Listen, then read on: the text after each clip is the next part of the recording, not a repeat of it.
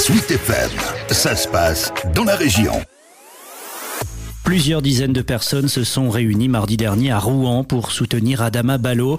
Ce boucher malien de 20 ans exerçant à Darnétal est menacé d'expulsion.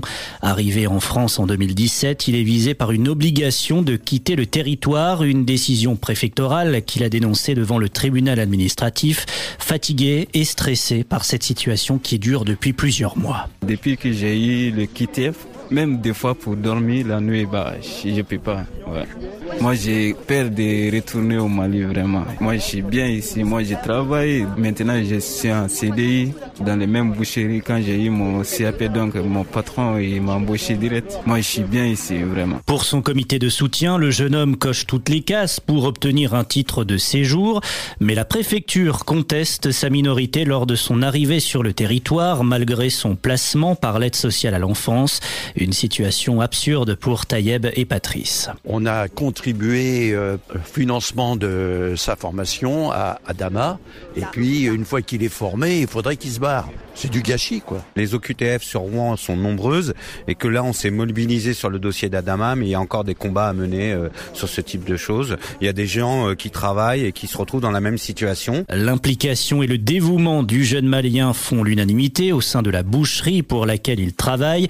Son expulsion ne serait pas sans conséquence pour le commerce dirigé par Erwin Lafilé, le premier soutien d'Adama. On s'attendait euh, logiquement à une régularisation d'un moment, parce qu'en fait, moi, quand on m'a présenté son dossier, a priori, à partir du moment où on lui donnait du boulot, tout allait rentrer dans l'ordre pour lui. Quoi. Donc à aucun moment, je me doutais qu'il prendrait euh, sur le coin de la figure un OQTF. Ce qui complique la donne pour nous et pour lui, c'est que bah, pour lui, c'est quand même une, euh, un stress permanent de savoir s'il va devoir retourner au Mali, alors que c'est compliqué pour tous les ressortissants euh, maliens qui retournent là-bas et qui viennent de France. Et puis pour nous, bah, on a un boucher qu'on a formé qui travaille selon nos méthodes et qui rentable aujourd'hui et j'ai du mal à comprendre pourquoi on voudrait nous l'enlever parce qu'en fait il répond pleinement satisfaction et que bah, aujourd'hui si j'ai plus Adama il va manquer du monde dans mes effectifs et recruter un boucher c'est compliqué recruter un boucher en, en décembre c'est mission impossible autant chercher une licorne quoi. Durant l'audience, en l'absence d'un représentant de la préfecture et du rapporteur public, seule l'avocate d'Adama s'est exprimée pour plaider sa cause.